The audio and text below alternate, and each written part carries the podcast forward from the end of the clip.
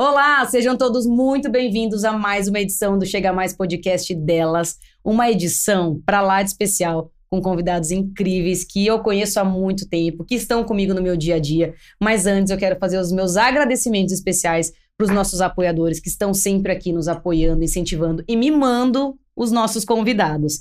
Pane de Coalho da Lê é uma micropadaria artesanal com a missão de proporcionar uma experiência única aos seus clientes oferecendo produtos artesanais de qualidade para o seu café da manhã, um brunch, um happy hour, uma reunião. Além disso, trabalha com bolos, salgados, doces, queijos, vinhos, antepassos, além de uma linha de produtos nutritivos com vegetais e pãezinhos e biscoito. Para quem não conhece, fica aqui o convite. A Lê tem uma mão maravilhosa vocês vão receber esse presente incrível, vão conhecer pro hum. café da manhã, pro Amei. café da tarde, enfim, é maravilhoso. Malu Louro está sempre conosco aqui e ela é uma pessoa que ela pensa nos detalhes, porque ela trabalha com experiência do cliente. E aí ela mandou um presente muito especial. Gente, depois eu vou mostrar os detalhes para vocês, que é incrível. Malu, muito obrigada. Para quem não a conhece, a Malu é uma profissional com oito anos de experiência como corretora e consultora de imóveis. Com uma carreira sólida no mercado imobiliário, ela fundou uma imobiliária digital em 21 consolidando sua expertise. Com mais de 18 anos de vivência na jornada do cliente, a Malu desenvolveu uma própria metodologia de atendimento personalizado.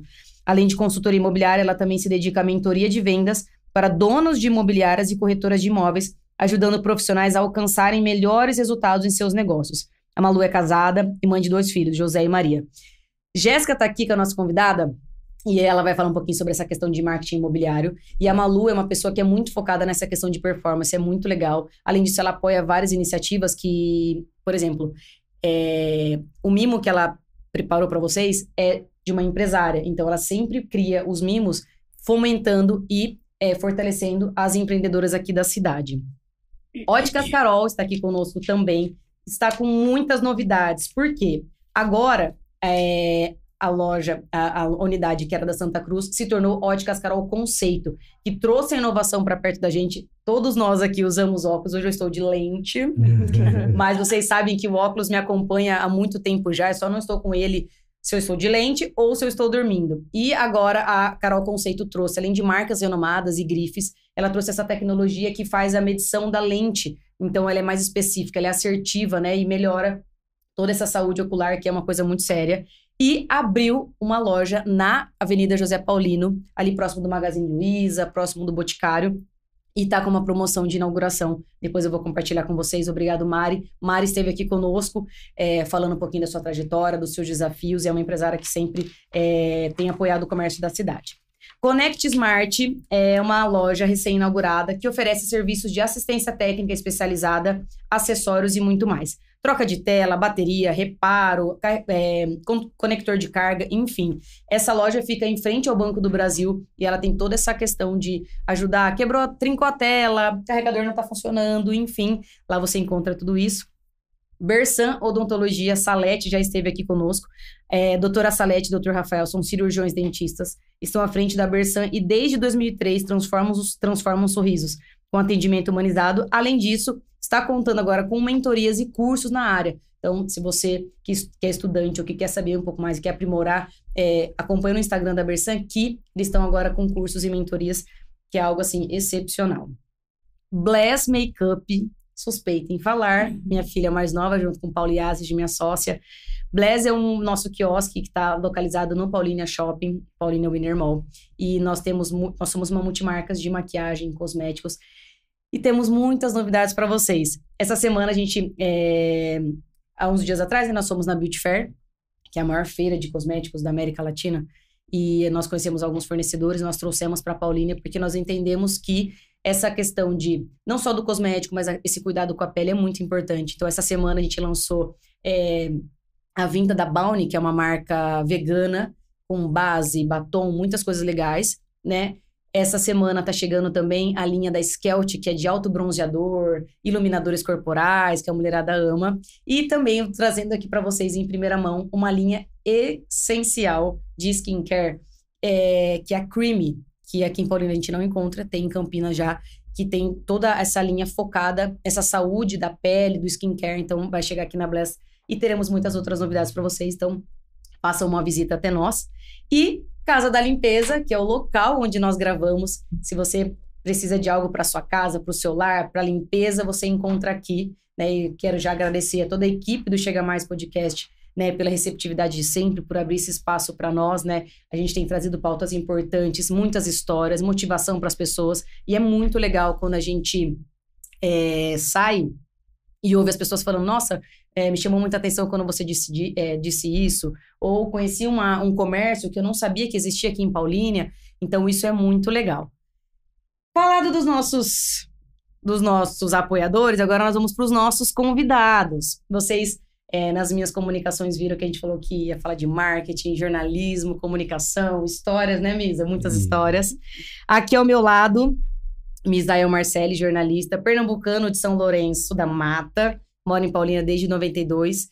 E domingo agora, dia 17, cravou 30 anos de carreira na imprensa da cidade. Irreverência, autoastral e profissionalismo são algumas das suas inconfundíveis características. A gente vai falar daqui a pouquinho com Misa. Uhum. Ivone Moreira, jornalista com 29 anos de experiência também, incluindo atuações em veículos como EPTV Campinas, lidera em pauta, especialista em assessoria de imprensa e conquistou prêmios notáveis como o prêmio Vladimir Herzog. Jéssica Mariano, minha colega de trabalho no corporativo, uma figura que vocês precisavam conhecer, é a menina do marketing, a mocinha do marketing. Ela é apaixonada por comunicação e marketing desde 2007, com formação em publicidade e propaganda, graduação em propaganda e marketing e pós-graduação em gestão estratégica de negócios. Atualmente trabalha como profissional de marketing em uma construtora aqui da cidade, que é a Gencons, onde nós trabalhamos. E aí, gente? E aí? Estão felizes de estar aqui conosco? Muito. Boa noite. É. Boa noite, estou super feliz, muito contente de estar aqui. Eu gostei Vamos... bastante do espaço. Eu, eu, boa noite, boa noite, é. Boni, boa noite, chamada. Eu tô assim, é, além de alegre, é uma emoção, né, Bruninha? Porque você participou, você é, acompanhou a construção da minha carreira, né? Você tem 35 anos, eu completei 30 anos de carreira, então quer dizer, eu acompanho você desde você cresceu junto então, para mim, realmente, uhum. primeiro, muito obrigada de, de, coração pela oportunidade, pelo convite. E é uma emoção mesmo estar aqui com você. Ô, Miss, aquelas, aquelas, aquelas histórias bizarras a gente não vai contar hoje, né? Hum, depende. o que você perguntar, eu Para, Misa. é, vamos lá, já vamos começar falando um pouquinho de carreira. É, eu sei que talvez aqui na nossa audiência tenham pais é, ou pessoas que gostem muito da área, né? A gente vai falar um pouquinho desses desafios na área da comunicação e toda essa transformação que a gente teve que vivenciar de uma era digital, presencial, vindo de uma pandemia. Gé, como que foi o início da carreira e como você decidiu, né? Foi esse momento de decisão de quero ir para essa área de comunicação e marketing? Gente, primeiramente, obrigada pelo espaço, Bru. Obrigada a todos que estão nos assistindo. E falar da área de marketing para mim é muito, muito apaixonante, porque é algo que eu realmente gosto e, e, se confunde. Eu não consigo me enxergar como pessoa se eu não fosse marketing. Né? Como que começou? Acho que a maior inspiração minha como é, para ir para essa área vem da minha família. São, é uma família de comerciantes, de uma forma mais informal. Então eu sempre fui aquela menina parecidinha, né? Aquela, aquela que começava a tocar alguma coisa, já começava a cantar, tomava frente. Então, assim, a hora que eu né, fala, sempre gostei de falar bastante, de estar à frente de, é, de grupos, então já existia isso dentro de mim. Quando que eu tive esse estalo para a área? É, estava na oitava série, eu lembro, e, e um curso passou lá, uma escola lá, eu sou de Campinas, e, e apresentou alguns cursos técnicos na época. E a hora que eu comecei a ler a sinopse daquele, daquela apresentação de curso, eu falei, gente, publicidade, o que, que é isso? Comecei a ler, eu falei, gente, isso parece legal. Uhum. Ô, mãe, é isso que eu quero para mim. Ela, como assim? É isso que eu quero para mim. Então, eu, eu julgo que eu comecei a minha, prof, a minha profissão mesmo lá atrás. Então, quando eu iniciei o meu curso técnico de publicidade e propaganda. Então, eu tinha 15 anos. Então, desde então, é, eu já estou imersa dentro. Então, dentre as pessoas que estavam lá no curso, alguns eram convidados para trabalhar dentro da instituição e eu fui convidada. Legal. Então, eu trabalhei na, é, no, ah, no, segundo ano já desse, desse ensino médio técnico, já entrei para trabalhar no ensino no marketing. de lá. Né? Tô, é, até comentei aqui com a Ivone, é, uma pessoa que eu respondia para ela na época foi a Ana Paula Jeremias, que hoje é uma, uma jornalista bastante conhecida lá da, da cidade de Campinas, aqui da nossa região. E a partir dali eu comecei. Então, desde lá, então, eu já entrei na área do marketing e nunca saí, porque às vezes, às vezes a gente está trabalhando dentro da área de comunicação e tem várias vertentes. Uhum. Mas eu sempre fui de departamento de marketing. Então, quando eu saí do técnico, eu falei, tá, legal, conheci publicidade e propaganda. Que aí é uma coisa mais nichada, vamos dizer assim, né? Falei, eu queria conhecer um pouco mais sobre departamento de marketing. Quem é essa pessoa que conversa com tantos outros fornecedores? Eu falei, é, vou fazer propaganda e marketing.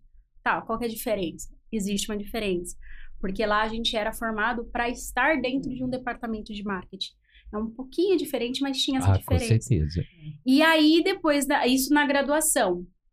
E depois disso, eu senti a necessidade de, conhecer, de ter um conhecimento um pouco mais macro também. Porque quando a gente entende que o marketing, ele é basicamente uma união de muitos fatores, você quer conhecer mais. Então, eu fui para fazer o MBA em, ne em negócios, né? Negócios estratégicos. E aí, realmente, eu entendi que marketing é, é, é a minha paixão, mas que entra em várias vertentes. Isso desde dois, isso, esse caminho vem desde 2006. Legal. E falando de início de carreira, e você, Ivone? Vi aqui, tem bastante, é, tem alguns anos já de jornada. Como que foi, né? Às vezes eu olho para você, eu te vejo tímida, mas ao mesmo tempo eu falo, não, ela não é jornalista. Conta pra gente, jornalista. Eu sou tímida, assim, gente. É, eu comecei, assim, eu, é, desde pequeno eu queria ser repórter. Eu sempre eu tenho isso na minha memória, né? Que me perguntava, ah, eu, eu, eu lembro que eu brincava fazendo entrevistas uhum. e tal. E, e, hoje eu estava até conversando, conversando com meu marido e lembrando que eu fui, eu fui guardinha também, né? Eu cheguei ah. a fazer o curso de, de patrulheiro lá em Ajuda bastante, é. Só que o que aconteceu? Eu chegava nas, nas entrevistas nas empresas, eu passava por todo o processo de uhum. seleção, mas chegava na entrevista não passava. Mas o que, que acontece? O que, acontece? Né? E perguntavam para mim, que, mas como que era a entrevista? Ah, perguntavam da minha vida tal, e perguntavam o que, que você quer ser. Eu falava que eu queria ser repórter. eu era só transparente mesmo.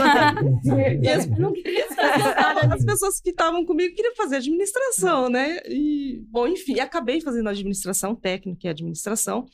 E aí, na preparação para o vestibular, eu comecei a ler bastante e falei assim: ah, eu acho que eu quero fazer jornalismo, porque eu estava numa fase que gostava muito de escrever, eu participava de uns concursos Legal. e tal, mas ainda tinha aquela ideia romântica de jornalista é, é quem gosta de escrever, e não é só isso, né? Isso é só uma ferramenta para você uhum. exercer a sua profissão. E sua família sempre te apoiou, Ivone? Sempre. Decisão? Sempre. É, minha família, assim, meus pais sempre me incentivaram muito a estudar, inclusive a minha mãe foi responsável pelo, pelo meu primeiro emprego. Eu lembro Legal. que eu comecei a fazer a faculdade, tipo, em abril. É, as aulas começaram em fevereiro. Aí ela foi no centro da cidade, falou, voltou falando assim: é, eu fui no jornal que tem aqui e Olha. falei que, minha, que, eu tenho uma filha que é jornalista e, e perguntei se eles não estavam precisando de emprego. É, e ela falou para você lá, eu falei, mãe, comecei a fazer faculdade agora, né? Olha lá. Mas vai Incentivo, lá. Né? né? Aí fui, né? Fui assim, acho que mais para dar um rolê, para agradar uhum. a mãe.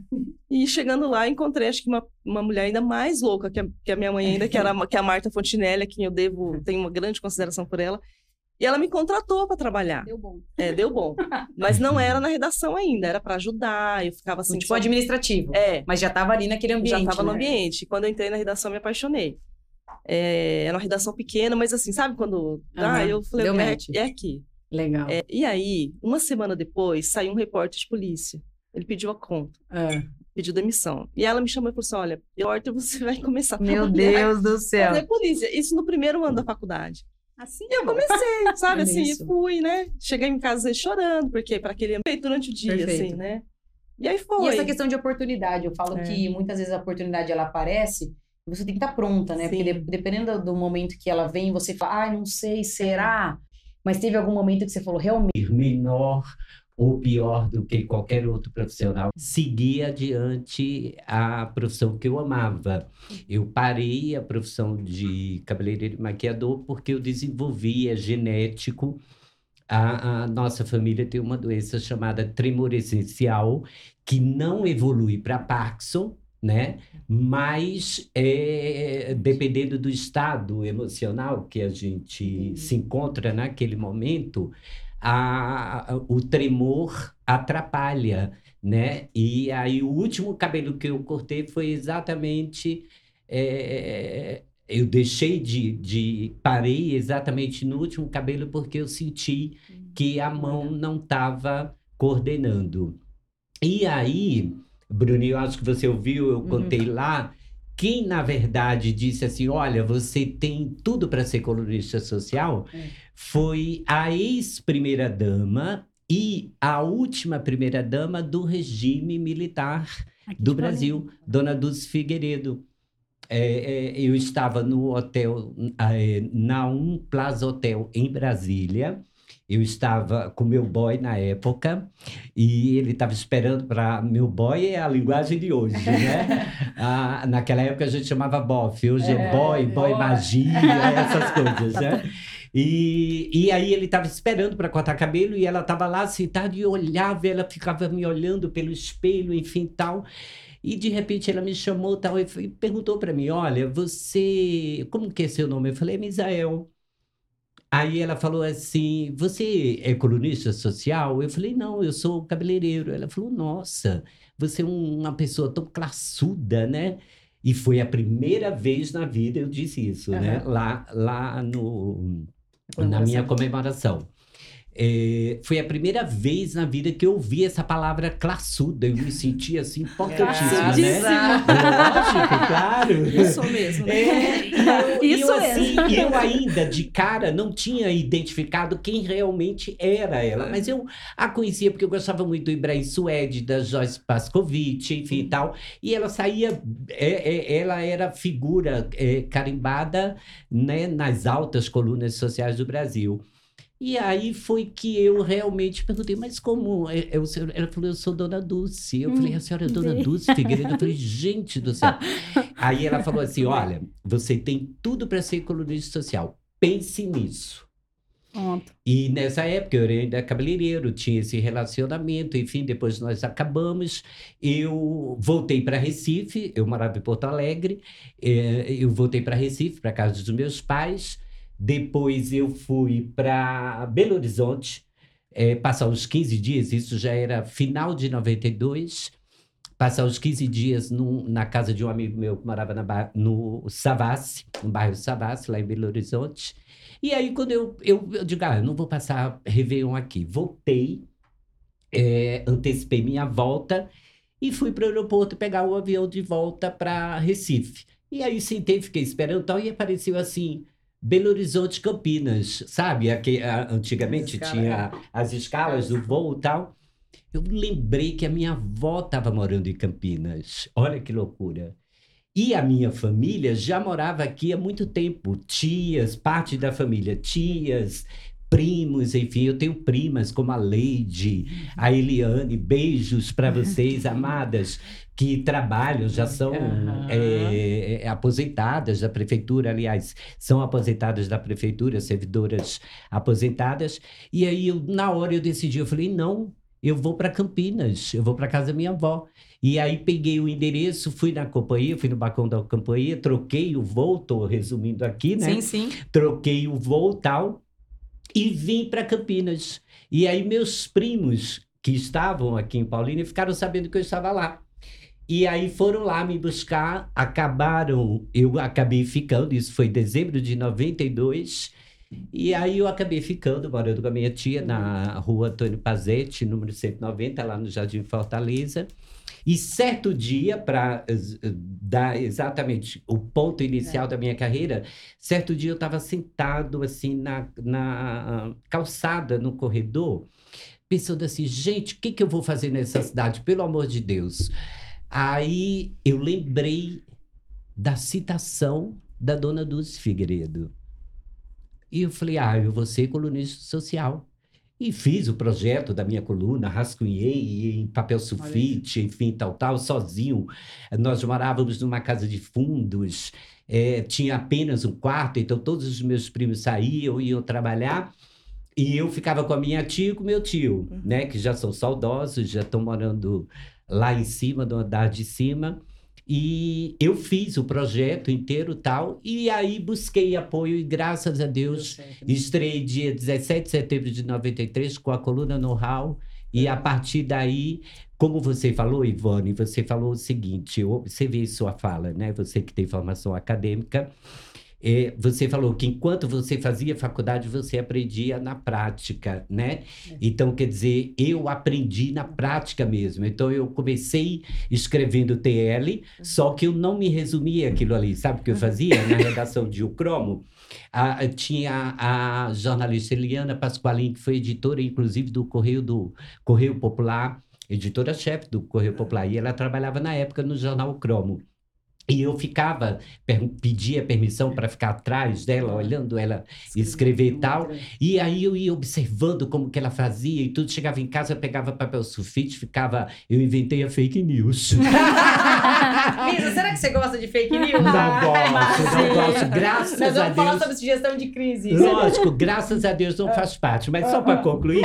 E aí eu ficava é, fazendo notícias fictícias para ir treinando, uhum, né?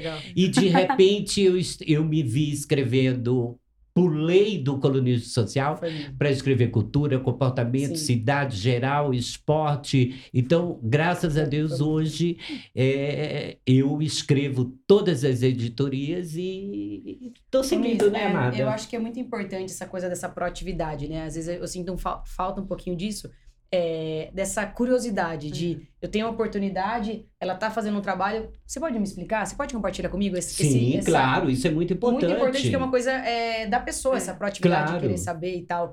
E falando um pouquinho de fake news, vamos entrar nessa, nessa pauta. Claro. É, Ivone, você trabalha também bastante com gestão de crise.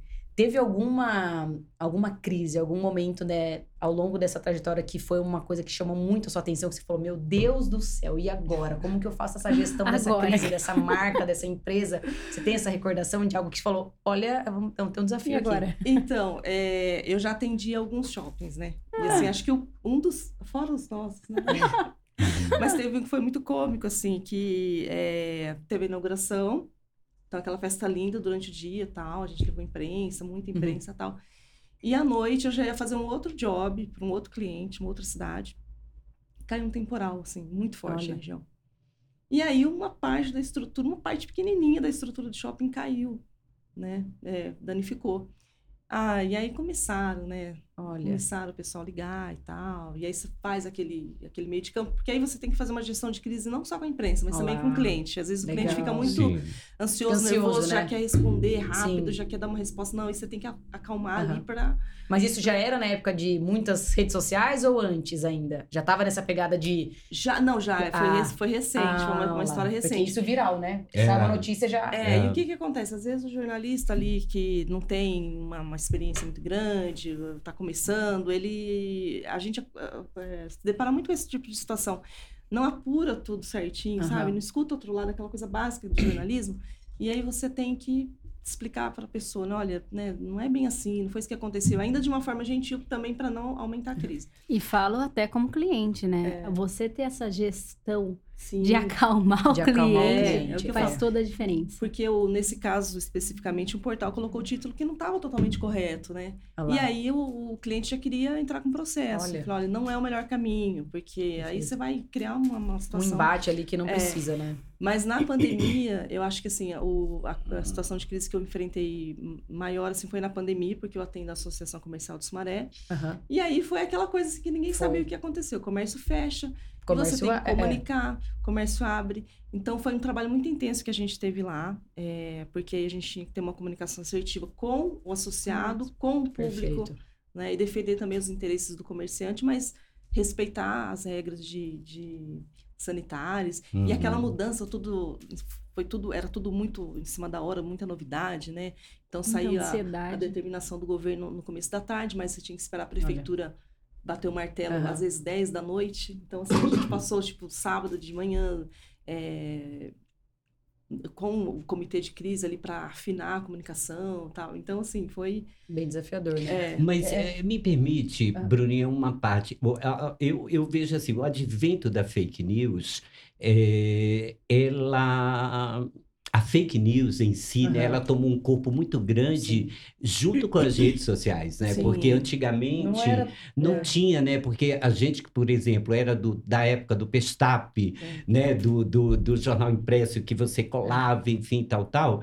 É, nós tínhamos uma, uma responsabilidade, e temos é. até hoje, Sim. uma responsabilidade muito grande com aquilo que a gente publica, né? Um cuidado. Eu, pelo menos, sou hiper é. rigoroso uhum. em relação a isso. Eu procuro é, ouvir sempre os isso, dois é lados, apurar, enfim, tal. Agora, a, o advento da, da internet e depois o propriamente das redes sociais expandiram mu expandiu é. muito essa questão da fake news. porque você é porque você é. não sabe diferenciar hoje. Por exemplo, eu não tenho formação acadêmica, mas desde 2004 eu tenho na minha carteira profissional meu registro de, de jornalista profissional. Uhum. Eu passei por um processo de avaliação uhum. por uma banca de jornalistas profissionais. Então, uh, eu tenho essa, essa linha de ética, de conduta, de Sim. sempre ouvir. Tanto que em 30 anos de carreira eu sofri um processo.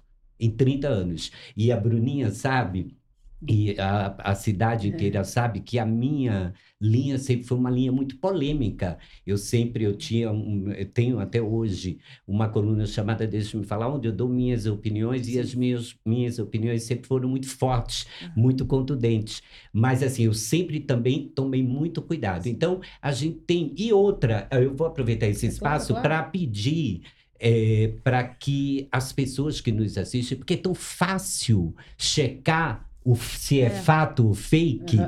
não é? É muito, é muito fácil. Vamos começar um quadro. É muito fato fácil, né? Se é fato ou se é fake. É. Gente, se você recebe Exatamente. alguma informação via zap, enfim, vai lá no Google, é, dá um Google, Google, né? Uh, essa Checa frase fonte, ficou né? célebre né? no, na campanha presidencial.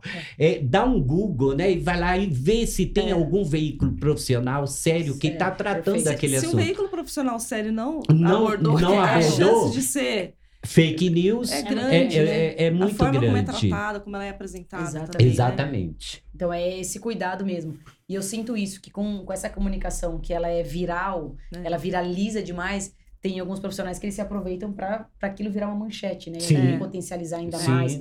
E, e, eu acho que existe uma linha muito tênue quando envolve parte emocional, quando envolve filhos, é. É, relacionamentos, e as pessoas perdem um pouco a noção. E assim, tem uma outra né? coisa, Ivone, não sei se você vai concordar comigo. É, por exemplo, a gente que faz o, o, o jornalismo profissional, é, eu, particularmente, eu não me preocupo com a quantidade de likes, porque eu não sou influenciador. Exatamente. Ok? É, eu é, não sou é, é. digital influencer. Eu sou um jornalista que passo informação como você é, enfim tal. Então, para mim, não importa a quantidade de likes. De, não, é o alcance. Eu quero que você leia, você pode não se manifestar compartilhando, comentando ou curtindo, é, mas o o, meu objetivo com o meu público é que ele leia. É. Então, por exemplo, infelizmente, até vou, vou é, peço licença também para citar a morte é, brutal. A, a, polícia ainda está investigando, né? ainda está iniciando a questão é, da linha de, de investigação, uh, em que circunstâncias deu a morte, mas faleceu de ontem, de. Hoje é Hoje é 26. Não, hoje é terça, hoje é não é isso? Hoje é terça. É, na manhã de ontem foi encontrado né, é. o corpo de uma transexual muito querida na assim, cidade, muito querida, a Daniele Soares, maravilhosa. E ela foi encontrada morta, supostamente. É a causa mortes seria é, suicídio. Mas a polícia achou meio estranho tal e foi registrado como morte suspeita. Então a gente, eu gostaria de mandar um, a toda a minha solidariedade para a minha comunidade LGBTQIA+, a minha solidariedade para a família da Daniele, porque era enfermeira da Unicamp, entendeu? Então era uma, uma figura queridíssima, amável, enfim, e que infelizmente teve um fim que a gente é, não esperava, né? Sim, sim, com certeza, Elisa. Bruna, você é. comentou dessa questão da gestão de crise, né? Até a gente já é. fez alguns trabalhos juntas com a, com a, Jéssica. E assim, a gestão, eu penso assim, ela também tem. Ela começa até antes da crise acontecer. Sim. Ah, entendi. É, às vezes, eu, quando eu vou atender o cliente que tem esse perfil de ter uma, uma crise, a gente já faz um trabalho para é, assim preventivo, ensinar, tipo, é, preventivo. Como, como, é que você vai atuar numa situação de crise? como é que você atende a imprensa? Quem Legal. fala com a imprensa? Quem isso, passa informação? Porque tudo isso é importante, né, na hora de uma situação exatamente, de crise. Exatamente. Você vai te ajudar a contornar melhor a situação. Legal. E, e, falando dessa, dessa responsabilidade muito grande, Jé, você comentou da, da, sua carreira, desse incentivo, né? De você já ter esse insight do tipo, eu, é essa área que eu quero, eu sou apaixonada. E você, de fato, é uma pessoa, uma profissional que eu acompanho há anos, né? A gente tá juntos já há bastante tempo. A gente fala que nós somos uma parceria de que uma se completa, né? Sim. Se junta as duas, começa a falar, resolver. Meu Deus do céu. Uma fala, nem pensou, a outra já resolveu. Vai, vai, vai. Dá, se der corda, não isso, aqui não, isso aqui não vai. A gente brinca que é parceria de milhões, tá? É. é o mercado imobiliário, ele vem é, se transformando. E cada vez aqui, aqui na nossa cidade ele é uma potência muito grande, né? Grandes condomínios, grandes feitos. E nós trabalhamos numa construtora que é responsável por grande parte dos condomínios aqui, né? Dos residenciais e tudo mais. É, como é para você hoje, jovem, toda determinada, alegre, é, comandar uma área tão importante dentro dessa construtora que né, tem grandes feitos aqui na cidade? Como que você tem se desafiado e como tem sido esse trabalho lá também?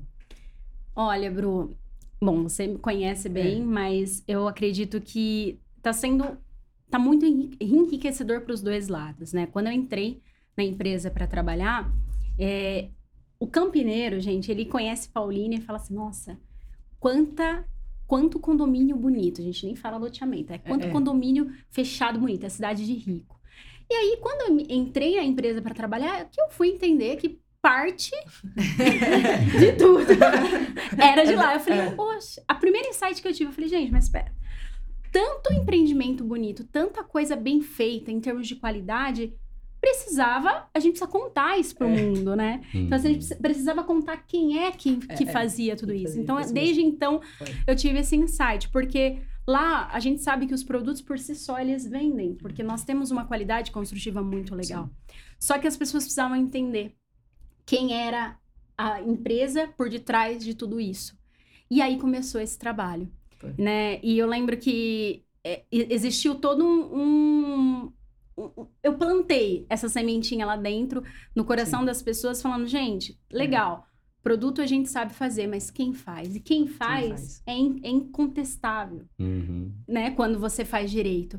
E desde então a gente vem trabalhando tudo isso. Você já né? trabalhava na área, né? Mas Sim. era uma, uma área é, que não era na construção civil, mas era uma área. Na, na verdade, não era hum, tecnicamente do imobiliário, do imobiliário né? Era né? da é. construção civil. Eu venho do uhum. universo da construção civil. Passei alguns momentos pelo varejo, né? É. Trabalhamos juntas em marketing de shopping, mas assim, a minha grande escola foi a construção civil. Então, vamos dizer, empresas que falam direto com arquitetos, com, com engenheiros, que trouxe, eu trouxe, eu consegui trazer para a empresa, para a construtora, esse essa linguagem, principalmente esse, essa linha de valor agregado, porque eu sempre Sim. trabalhei em empresas que vendiam uh, linhas premiums. E, e aí, desde então, é o que eu brinco lá. Eu falo, a gente fala, eu sei falar com engenheiro, com arquiteto.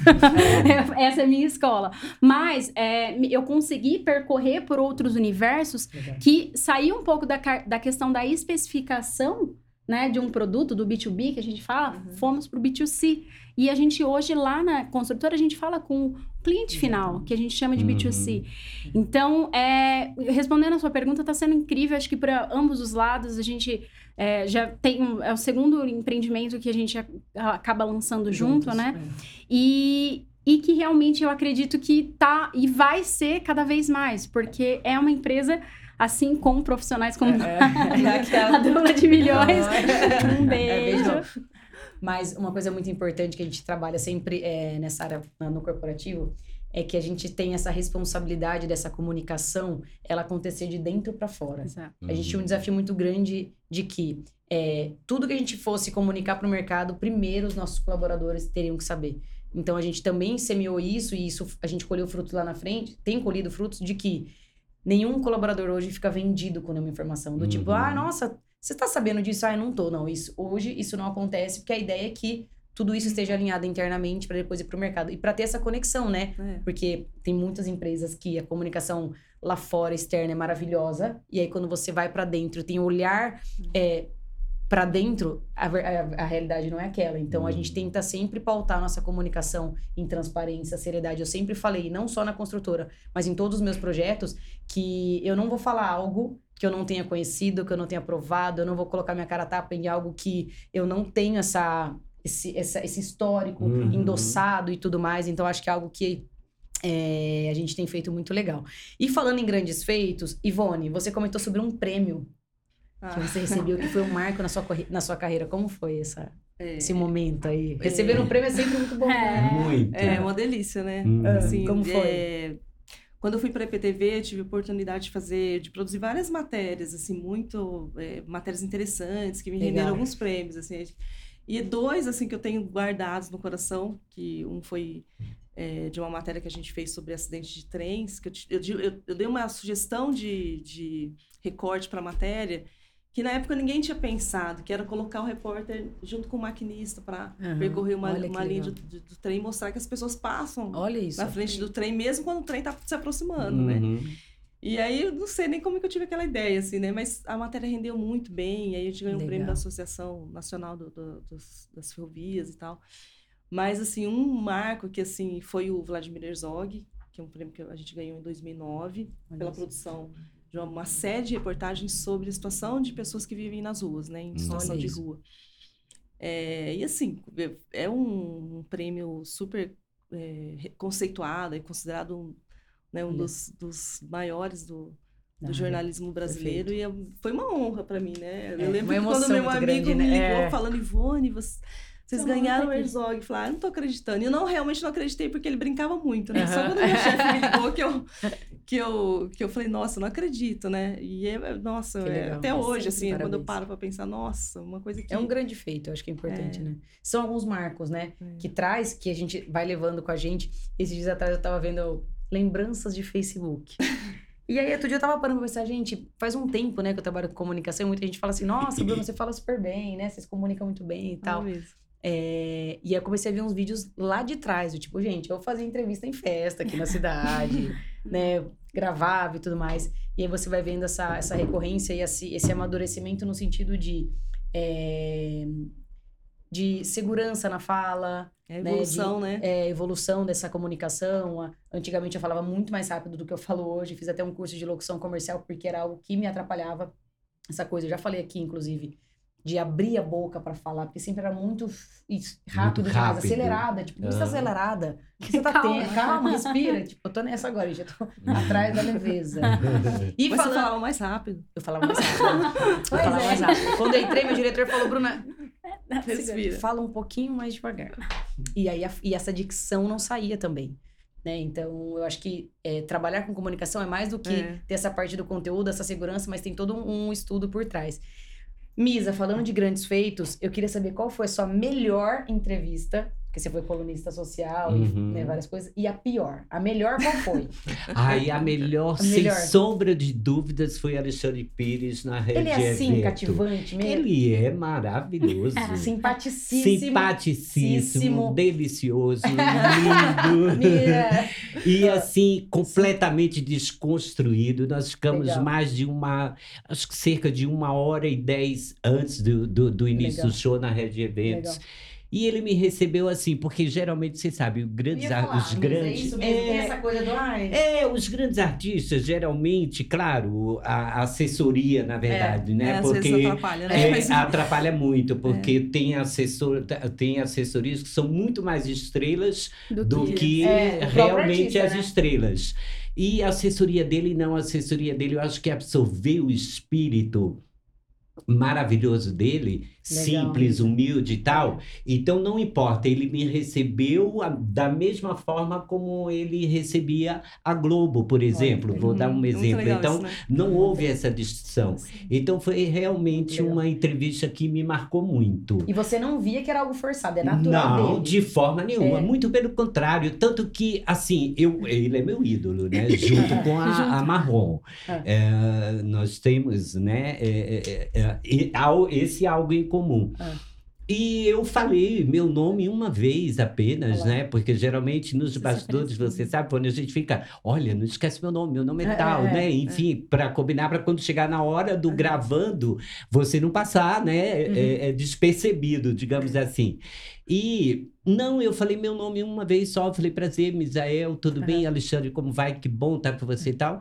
E assim que abriu a entrevista, a primeira coisa você viu o recorte, é, é. né, que nós soltamos lá na festa, ele já automaticamente é. já me chamou de Misael e dez minutos depois já estava me chamando de Misa. Misa. Eu falei, mais 20 minutos ele me pede casamento. e a pior, Misa? Aí não, não eu, né? eu acho, eu acho assim, a pior não, sabe por quê? Porque eu acho que cada entrevista tem a sua importância. Né? Eu acho que cada entrevista, é, em termos de artistas, claro que tem alguns que mais são simpáticos, é, mais é. simpáticos, enfim, tal. Eu me recordo é, da Elba Ramalho, da Elba Ramalho numa festa de rodeio aqui em Paulínia, no antigo recinto. E realmente eu tinha acertado antes com a produção, enfim, tal. Hum. E na hora ela não queria fazer a entrevista, ou, tá. ou ela não estava muito de uma bomba ou tal, mas eu falei para ela, Elba, sou nordestina, é. pernambucana, igual a você, quer dizer, ela é, ela é da Paraíba, né? É. Mas eu digo nordestina, da mesma região. E aí, quando eu citei que eu era nordestino, né? Agora ah. vindo para o meu uhum. lado masculino, é, ela realmente foi simpática. Uma... Mas assim, eu acho que. É, não eu teve fiz... nenhuma que você falou assim, não. Não, eu, olha, eu fiz assim, eu fiz todo tipo de entrevista, é. desde as entrevistas artísticas, as entrevistas políticas, que é o nicho que hoje uhum. eu trabalho, né? Uh, eu migrei do colunismo social e fui engolido pelo jornalismo político, que eu já atuo nessa área há 15 anos. Então, eu já fiz várias é. entrevistas todas elas têm a sua devida importância. Nos bastidores, você passa por um perrengue aqui. É, uhum. Eu fui entrevistar, por exemplo, Caetano Veloso no ginásio da Unicamp. Ah, tem uma assessora de imprensa e é produtora também da Vena, a Bianca Ceará, que é, que é, uhum. é filha do Luiz Ceará, Sim. da Band, e ela é minha amicíssima tal, e foi ela quem me é, conseguiu, né, com que eu fosse fazer a entrevista com o Caetano. E o Caetano realmente é um ídolo, né, claro, é um ícone, enfim, tal, e a gente sente um pouquinho, eu senti um pouco a diferença do tratamento, mas a gente tem que ser Legal. profissional. A gente não está ali para tietar, a gente está ali para fazer o nosso é. trabalho, uhum. né? É isso. Mas que tem... legal. É, e Ivone, falando também um pouquinho dessa, a gente falou um pouquinho desses grandes feitos e tal. Te, é, você consegue é, perceber esses desafios maiores agora com essa questão do digital, que antes era mais off, agora tem essa, esse equilíbrio é. entre o online e o off. Como que você tem percebido isso ao longo dessa área? Porque você, tem, você empreende agora com a Impauta, né? Que é. também celebrou 10 anos, a gente estava nessa comemoração Sim. com você. Ah, foi ótimo. É. Vocês, adorei. Como que você vê esses desafios agora, assim, em relação a essa conduta, é. É, os trabalhos, enfim, como que você tem visto isso? Eu acho que, a, a, assim, de tempos em tempos, a comunicação passa por, um, por um, uma discussão, né? O tá. jornal vai acabar, não vai tá. acabar, a imprensa é. vai acabar, a televis é. televisão vai acabar com o rádio. A gente acho que está vivendo um outro momento de reorganização, né? Porque Legal. não só o jornalismo, também acho que vários setores têm passado por várias uhum. transformações por conta do, do, do, digital. O digital, acho que no impresso, acelerou mais um pouquinho essa questão. É, vai acabar ou não a discussão, mas o que a gente estava comentando, né? É, o, a, o, diferencial do jornalismo é a qualidade, é a credibilidade, a qualidade, é a formação de quem faz, é. né? E o digital, ele proporciona, assim, ele tem mais... Você ampliou... É, você tem mais uma oportunidade de comunicação, né? Agora uhum. você tem os portais, os sites, é, é tudo mais dinâmico. É. Mas eu acho, assim, eu particularmente acho que ainda vai passar por uma um filtro assim, né? Da, acho que daqui a um tempo vai ficar, vão ficar os melhores, vão ficar os melhores, realmente os que trabalham vai, sério, né? trabalham sério, não uhum. só aqueles que ah, criam um sitezinho e posta só de vez em quando uhum. para conseguir anúncio, não. Então acho que é assim como aconteceu no meados do século passado com a, com a televisão, eu acho que a gente está passando por isso. Mas assim, o, o, lado bom que eu vejo é são mais oportunidades, né? Você uhum. consegue, às vezes no impresso você não consegue escrever uma matéria com você não tem espaço para escrever tanto. Tanto, é. No a site internet você, já, a internet já você tem consegue. todo o espaço do mundo, É, né? Blogs, sites, É. né? Portais e tudo mais. Mas é um desafio também, né? A gente também. Hoje É. mesmo eu estava fazendo um trabalho assim com a agência, porque É. a gente manda sugestões de pauta. Até pouco tempo atrás, você não tinha.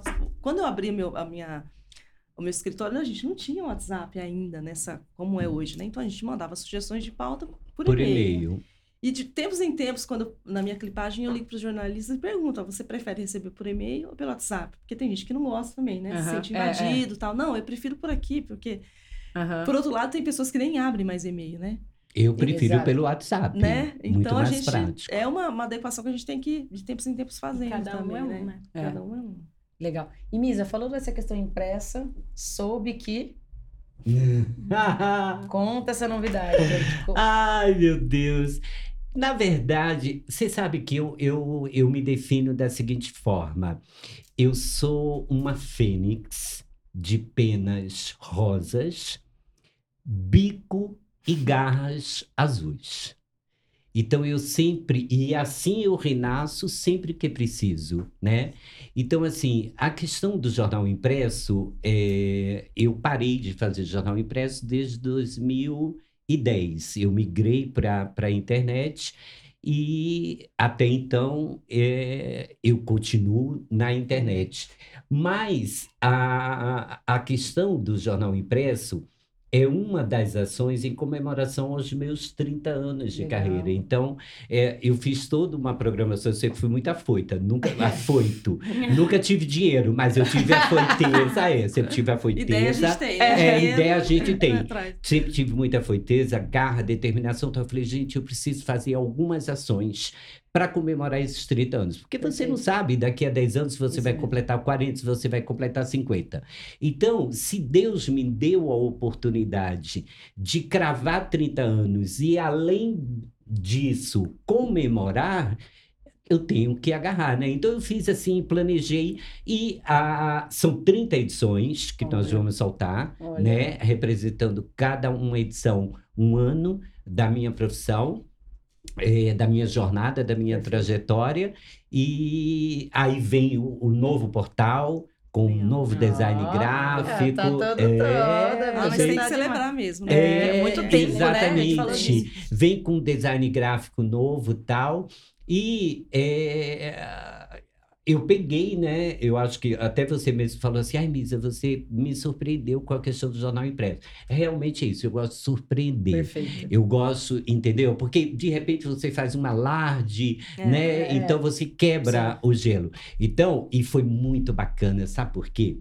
Porque 30 anos atrás, quando eu lancei o, o primeiro, aqui em Paulínia, o primeiro jornal no formato tabloide foi o jornal Notáveis de Know-how, que na época, não estou exagerando, não é prepotência nenhuma, é a realidade. Quem viveu aquela época sabe, era a Globo de Paulínia, em Era termos de mídia impressa. E eu, eu ia para a gráfica buscar o jornal com, com um motorista, com um amigo, É. um colaborador. É, voltava, acordava. é, aliás, desculpa, co- quer dizer, acordava e ia buscar. Voltava, me juntava à equipe, distribuía. Cheirava o jornal. Cheirava né? o jornal, distribuía, É ia para os semáforos, ia de casa em casa É. e tal. E, Bruna, eu fiz exatamente a mesma Ah, coisa agora, Que na primeira edição que saiu no dia 17, no dia 22 agora. Então, eu fui com um amigo meu, um grande amigo, irmão, Aham. Que legal. Marco. Túlio. Um beijo, Túlio, um beijo. A gente vai ver, tem muita gente aqui É, mandando Tony, mensagem. é. É, o Marco Túlio foi comigo e nós voltamos. Eu falei, Túlio, é, é uma história. Eu estou voltando É. 30 anos atrás. Então eu peguei. ah, E, e, por exemplo, a gráfica que a gente está rodando tem dois formatos: tem o, o tabloide germânico, né, que é um Uhum. pouco maior, e tem o tabloide original. Eu falei, não, eu quero o tabloide original, que foi dessa forma que eu comecei. Então nós voltamos. Eu peguei o carro de um amigo meu chamado Diego Gomes, Diego Gomes, o DG, maravilhoso. Ele nem sabe que eu peguei para distribuir, mas eu peguei para distribuir. E fui junto com a equipe, Legal. com a equipe foi contratada para fazer a distribuição. Nós distribuímos Legal. e eu vendo, e eu vendo a receptividade das pessoas com o jornal, Ah. assim, foi, foi muito marcante, foi muito emocionante. Então, eu revivi, foi maravilhoso e vamos aí ter mais 29 é, edições. Jornal impresso é apaixonante, né? Eu, eu quando eu, eu chego na construtora lá que eu tenho que esperar que tenha aquele jornal impresso ali do é. lado, gente, eu acho... E na verdade, eu lembro, Misa, porque o seu, o seu jornal era sempre muito aguardado, né? Na, na, até na menção que você colocou, ah, Bruninha sempre... É, esteve em algumas é, colunas sociais, isso, matérias, mais matérias. Isso. Então era algo que aqui na cidade todo mundo esperava muito, porque deixava muita coisa entre linhas, ah, né? Intriga, deixava né? ali, mas quem que é essa pessoa? Que bafa é esse? O que tá acontecendo? A fofoca. É verdade. E o jeito que era escrito, então deixava essa expectativa no ar. E, e eu acho que é, realmente deve ter sido emocionante. E o mais legal é você olhar para trás e falar, eu quero fazer como foi. Como foi? Forma, eu olhei pelo é, retrovisor e falei, não, eu quero exatamente igual. Exatamente. Isso que a Bruninha falou é, é, é uma coluna que chama Deixe-me falar. falar. Então, assim, no início, logo é. no início, nos cinco primeiros anos, eu tratava de coisas assim é, é triviais. É. Então, por exemplo, eu ia para um, um local chamado Ponto de Encontro, que era. O, o, o, uhum. o, ponto, ponto de encontro mesmo, é. aqui em Paulínia. Então, eu sentava, ficava olhando, observando. Hum. Então, eu via, por exemplo, a menina beijando o, o cara mais de olho aberto, olhando para outro, paquerando. E aí eu anotava, por exemplo, exemplo, a cor da blusa, alguma característica dela, e chegava na coluna e eu comentava. É. Só que eu não falava o nome. É. Mas era um rebu, minha é, amiga. É, era um rebu. Era um, era um... E tinha outras coisas que eu fazia. Eu digo, olha, fulano de tal fez uhum. isso, tal, tal. E eu dava dica. Eu, é. não, eu sabia quem era, mas eu dava dica. Então, isso mexia muito com o meu público. Por isso que eu gerava digo... Engajamento. Gerava engajamento. Muito. Gerava muito. Não, e eu costumo dizer, eu vou falar uma coisa para você. Eu costumo dizer, sabe a, o bate-papo? Eu, aqui em Paulínia, eu costumo dizer que fui eu que, quem criei. Mas eu criei no impresso, porque nós tínhamos a sessão é de recadinhos. Tinha, verdade, Lembra? verdade. Era que tinha, eu colocava o cupom, Bom, é. tinha o cupom, você preenchia, preenchia de para, ok? É. Era tipo e isso. aí mandavam pra gente. Então era assim, era uma loucura. Quando nós fechamos, quando eu migrei é, do, do Notáveis de Know-how para o Correio Paulunense, e eu tenho até hoje isso guardado nos meus arquivos, nós temos mais de 6 mil recadinhos Nossa. que não foram publicados porque não, não, não dava. Não dava. É. Então, assim, era maravilhoso. Então, reviver, reviver sabe, isso, durante. Um ano só. E por coincidência, aí acho que depois você vai perguntar alguma coisa em relação a isso, é, mas já é. dizendo, coincidentemente, eu completo 30 anos no ano pré-eleitoral. Então, ah, é um ano, você entendeu? então, quer dizer, é, é, é foi assim, para mim foi um presente, né? Porque é, eu vou trabalhar, Muito. né? Fazer a cobertura é, política. política. tanto no impresso como no digital, e, né? Então prepare-se para as fortes emoções. eu acompanho, Misa, a gente se acompanha há muito tempo e essa questão política é, da minha família é sempre, sempre foi muito, muito próxima. Sim. E eu tava até pensando nisso, a gente acho que não teve nenhum momento, né, de de pensar, putz, Misa pisou na bola, ou alguma. A gente nunca se. Teve esse, a gente teve algum distanciamento em algum momento. Sim. Sim. sim. Mas sem perder o respeito, né? Sem, sem perder per... o carinho. Sem perder o amor. É, isso, é. E aí eu lembro que. É, eu tava pensando sobre isso é, agora, antes de vir. É, dessa transparência e dessa parceria de tipo, até aqui é uma relação, daqui para cá é outra. Hum. Se, se passar esse limite, a gente pode ter algum, algum tipo de desavença, Sim. mas a gente nunca teve. Inclusive, minha mãe que está nos assistindo, porque já mandou várias mensagens aqui, Misa. Ó, tem muitas pessoas aqui nos acompanhando, já quero agradecer. O é, Marilene, boa noite. Marilene Silva, parabéns, meu irmão. Ai, Misa, um linda. beijo. Bispo, acompanha a live. Elisama, boa noite. Kaique, Paula Leite, Lúcia Cavabata, minha mãe. Cavabata. Que legal, estou assistindo pessoas maravilhosas. Que eu falo, mãe, dá uma moral lá, família, gente. É, Rodrigo Pereira, Misa maravilhoso, Bruna linda, parabéns para vocês. É, o Rodrigo falou que adorou ver minha mãe. É Aline Misa, boa noite, meu amigo. Tatiana Paz, Misael maravilhoso, boa noite. Uhum. Ivone, você é demais, um beijo. Ieda, Fabi Garcês. Que também trabalha nessa parte de comunicação também, a Bica, Misa, Bruna, super legal a resenha. É, a Fabi falou, fui colunista do Misa e aprendi muito com ele. Exatamente. Isso é muito legal. Foi. Boa noite, Bruna, parabéns, Misel, a todos vocês. Rodrigo Pereira Misa, você é muito abençoado e tem um feeling incrível, jornalista completo. Aí brincaram, Misaela. Aí Fabi colocou rigoroso e ético, representa muito bem o jornalismo paulinense. Minha mãe, Misa, maravilhoso. Tá puxando sardinha aqui. É. Bruna, maravilhosa. Mames, te ama. Obrigada, Mames, te ama. Um, te amo. Minha tia Bia, sempre nos acompanha também. Parabéns, Misa, pelos 30 anos. É... Marco Silva, seu irmão. De Parabe... Recife, uhum. meu irmão. Parabéns, meu irmão. Ai, Estou aqui bom. assistindo em Recife. Um abraço para Bruno e toda a equipe. Recife. Olha que maravilha. Bela entrevista do seu é, um abraço do seu irmão Marcos. É, então, que legal que tá todo mundo nos assistindo. É, Gé, vamos falar um pouquinho. A gente é, falou de grandes feitos, de desafios e tudo mais.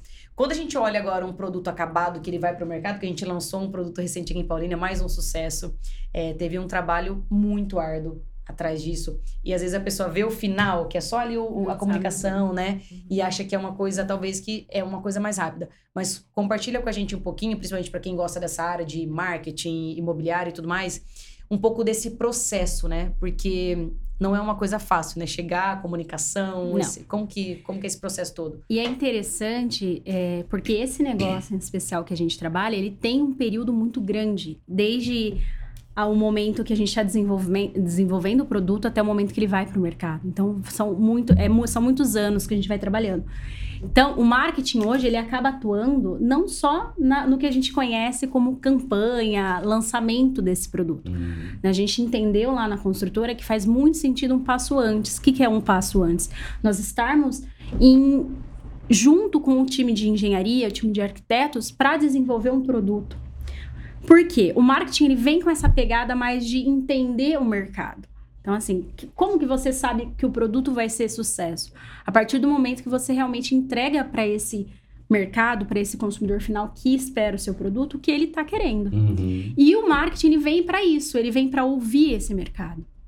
E a gente vem com as nossas técnicas para acrescentar a uma engenharia, a uma área de arquitetura e trazer o que o mercado precisa. Então, em especial, esse que nós hum. trabalhamos, foram muitas pesquisas que a gente trabalhou, então a gente fala com diferentes que a gente fala stakeholders, né? Uhum. Então, o que, que são os stakeholders? Todos os envolvidos nesse processo. Desde a gente entender, é, conversar com o próprio consumidor final, né, através de pesquisas, conversar com pessoas como associação, as próprias associações dos empreendimentos nos trazem muitos insumos para o desenvolvimento de produto. Uhum. Falar com fornecedores parceiros, né? Por exemplo, aqui a gente está falando com o pessoal de jornalismo, a gente acaba trocando o que, que o mercado está falando. Uhum. Para conseguir o quê? Trazer essa expertise para dentro de um desenvolvimento de produto. Então a gente está ali, está desenvolvendo esse produto e começa toda uma parte de tangibilizar que a gente fala. Tangibilizar é tudo que vocês vão, nossa, que 3D é. bonito, que é. imagem é. bonita. Então é algo que já foi muito pensado e muito debatido para chegar naquilo. Uhum. Então, depois disso, a gente fala do marketing tático, né? A gente fala, tá, mas ok, tem um produtaço aqui para sair para esse mercado. Como que a gente vai comunicar esse produto? Uhum. Que eu acho que é o grande entregar sacada. Tudo entregar tudo. É. Entregar tudo aquilo com aquele valor que a gente usou, é, uhum. que a gente desenvolveu Perfeito. nesse meio do caminho. Então, assim, é, quando, quando existe um trabalho de marketing em parceria com esse desenvolvimento de produto, a gente já começa a pegar insights Não. a partir do, do primeiro rascunho uhum. ali. E, e aí a gente vem para esse lado mais marketing tático, que é o quê? Desenvolver essa campanha de comunicação estratégica para apresentar esse produto para o mercado. Experiência, né? É. Exatamente. Então, assim, é... e quando a gente vai para lá, a gente acaba o quê? Tentando entender também desse consumidor o que, que ele quer ouvir, como claro. ele quer ouvir. Então, assim, existe todo um, um, caminho de produto que é o que eu vou entregar, mas também a linguagem que esse público, qual público? Hum. Depende, cada produto tem o seu público-alvo. Claro. Então, é aí que a gente fala do desenvolvimento dos motes das campanhas publicitárias. Então, é um slogan, né, que a gente fala, aquilo que é. fica na cabeça da pessoa. É. Então, ele representa muito. E aí, todo o desenvolvimento da parte de promoção. Então, seja no desenvolvimento de um PDV, que a gente chama tecnicamente, que é o ponto de venda, mas para o mercado imobiliário é o stand de vendas, seja para desenvolver todo um treinamento técnico com a equipe de vendas, no nosso caso, a equipe Os de corretores, corretores uhum. seja para desenvolver um material que vai apoiar essa equipe. Tudo isso, o marketing ele acaba trazendo e entregando na mão é, de, dessas pessoas que vão nos representar como produto e como marca, né? Muitas vezes né, nesse, nessa venda.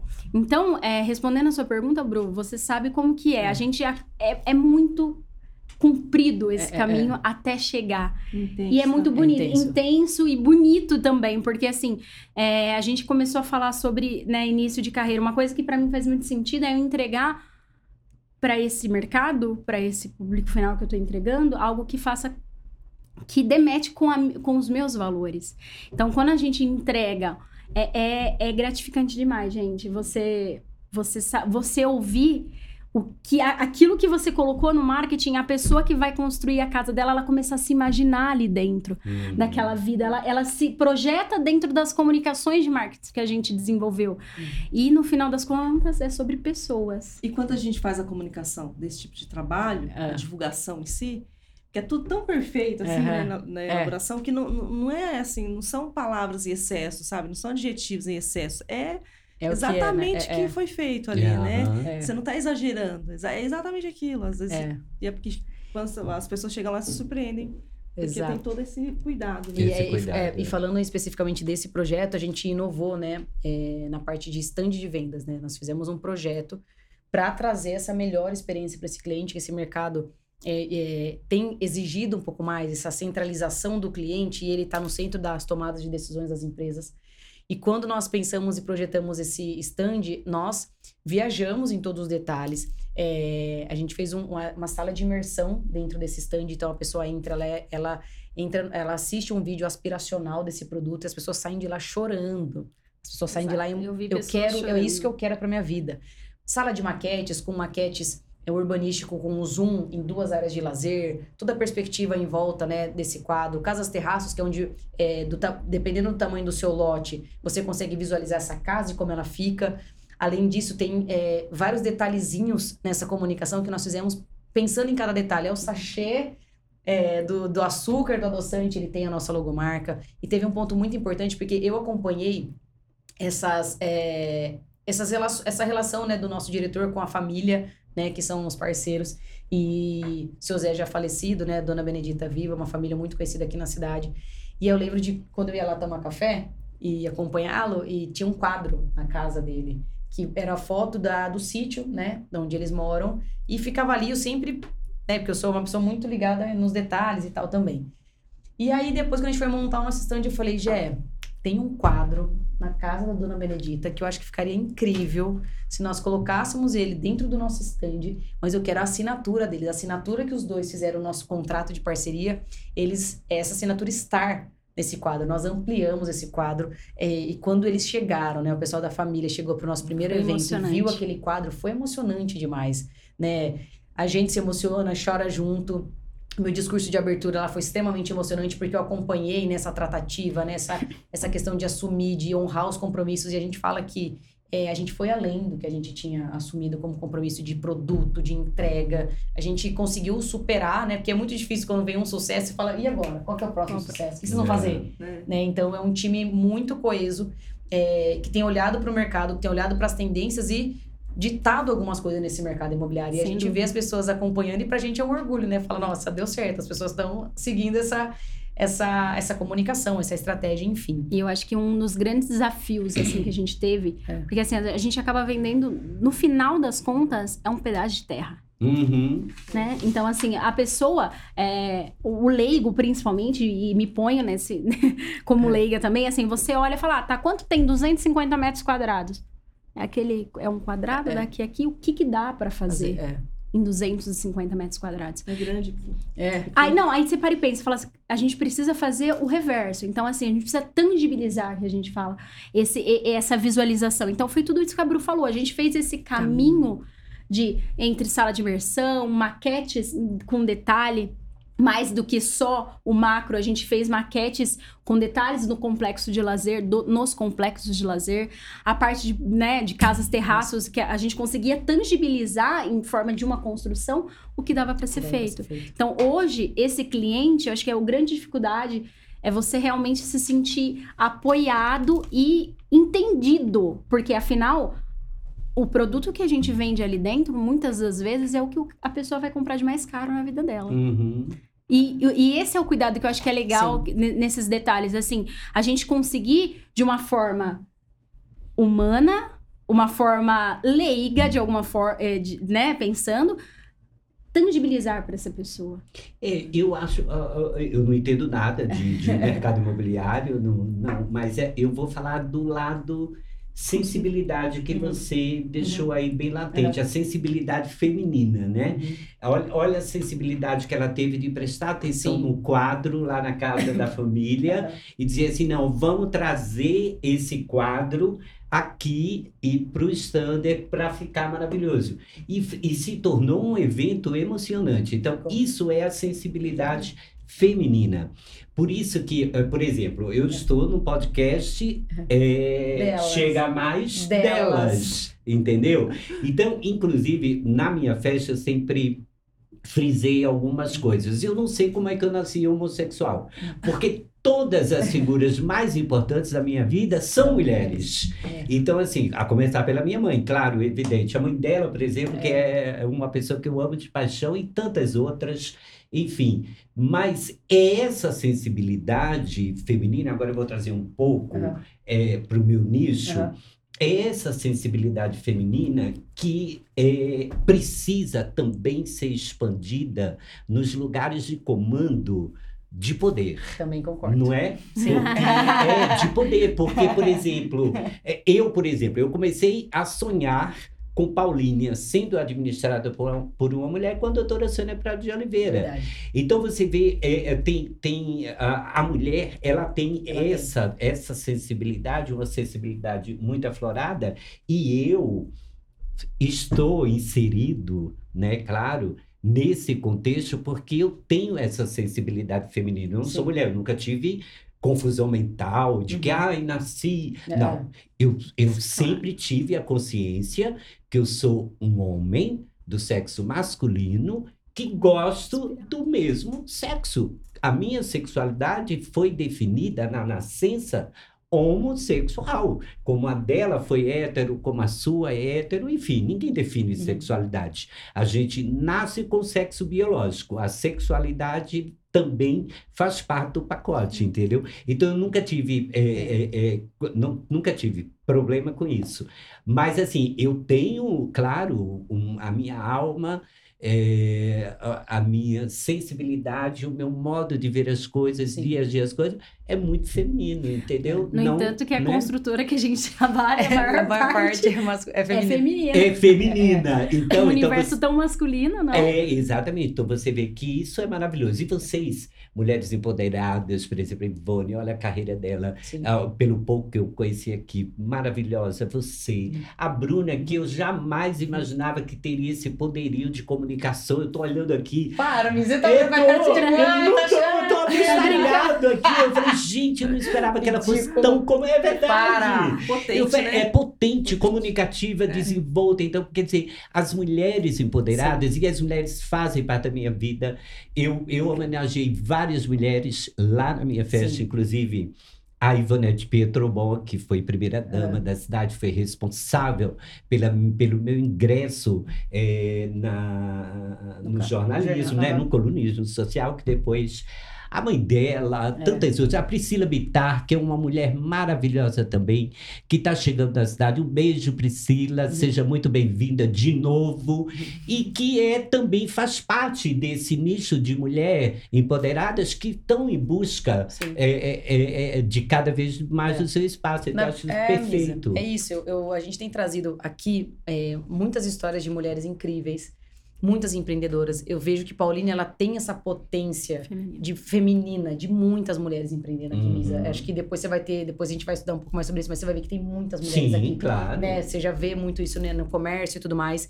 É, inclusive, aproveitando, gente, outubro mês do nosso rap só para elas. Estamos chegando na 14 quarta edição. Nossa. Sim, é essa, o nosso rap acontece em março, que é outubro é, é mês da mulher, e outubro que é em homenagem, né, ao outubro rosa. É, eu tive minha avó que faleceu de câncer de mama, então é um, é um mês que a gente eu tento sempre fazer algo voltado a isso. Então dia 26 do 10 teremos o nosso rap só para elas. Convites limitados, então não deixem para os últimos dias, que depois não tem como, não eu tem posso como. participar claro só para elas? Ah, então tá. é, open bar, open food.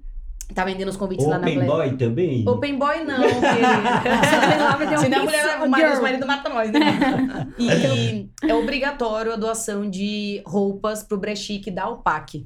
Então, é uma Ah. forma deles é, terem a renda lá e a gente vai ajudar de alguma forma. Além disso, a gente tem o meu projeto, que é o Só Pra Elas Conecta, junto com a Andy e Camila, que a gente tem tentado levar esse movimento de conhecimento, de networking, de acolhimento, de solidariedade. Amanhã, inclusive, a gente tem um evento lá no Arena Sports. A gente vai fazer um business talk falando de comunicação, de imagem que vende, enfim. Então a gente tem trazido esse movimento via grupo de WhatsApp, via Instagram. Então todas as mulheres são bem-vindas. Não é um grupo fechado, não é uma panelinha, não é nada. É um grupo criado para todas as mulheres que querem se conectar, que querem se ajudar.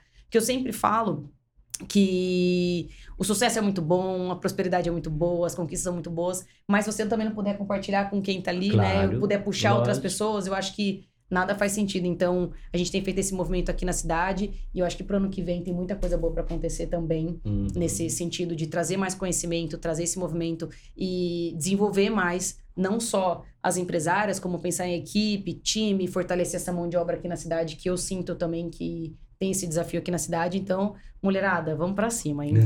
É, falando um pouquinho de carreira, é, eu queria que vocês deixassem uma mensagem, por exemplo, a gente pode ter aqui pais né, de adolescentes que ainda não sabem, ah, o que que vai ser quando crescer, né? Qual é a faculdade e tal.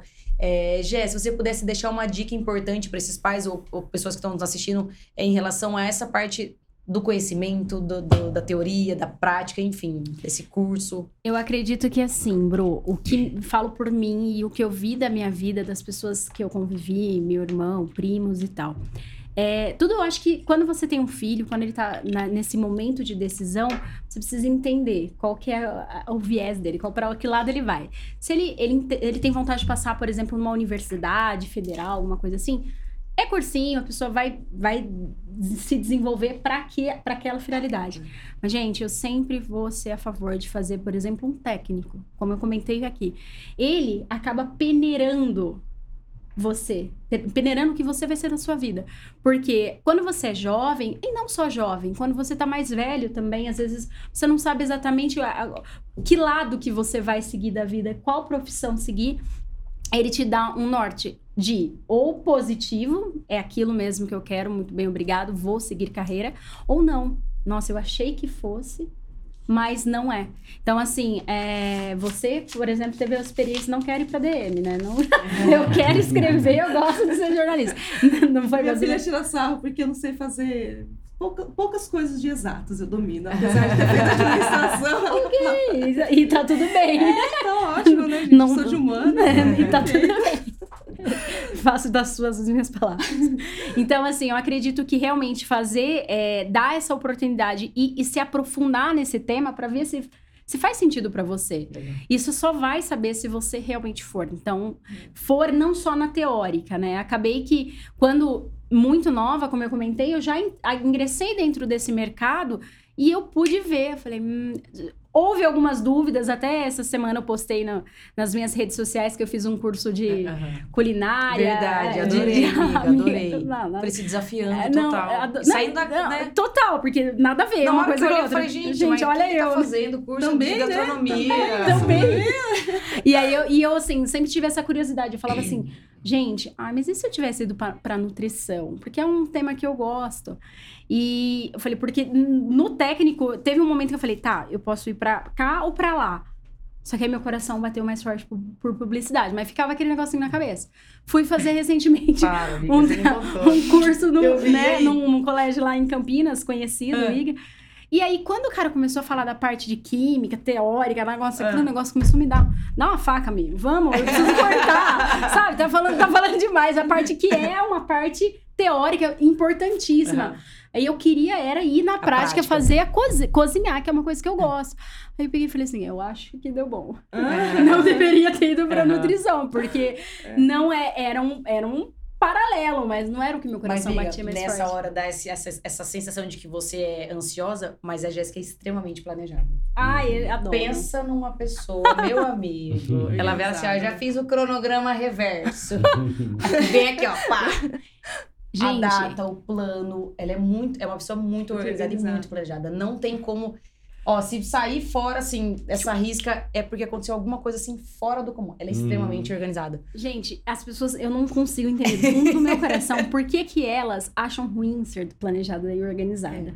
Ah, mas eu ouço, tá? Em é. casa isso. Mas tá, você fica, cara, eu tô vivendo aqui o agora, não sei o que eu vou fazer amanhã, sabe?